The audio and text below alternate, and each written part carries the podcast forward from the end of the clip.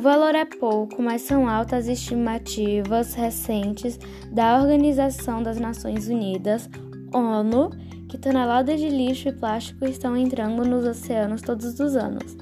Outra estimativa é de estudo internacional que avalia a destinação inadequada de resíduos. Brasil colabora com 2 milhões.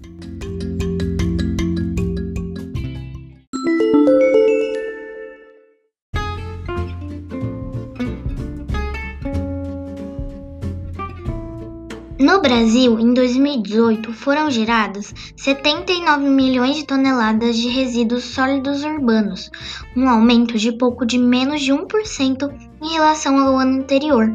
Desse montante, 92% do lixo foram coletados, o que mostra que a coleta aumentou num ritmo um pouco maior que a geração.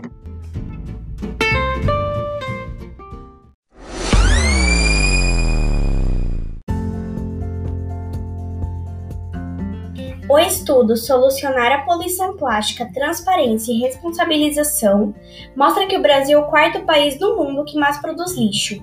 São no total 11.355.220 toneladas em apenas pouco mais de 1% de reciclagem. O levantamento do Programa da ONU para o Meio Ambiente indica que os setores diretamente afetados são os setores pesqueiros, de comércio marítimo e de turismo.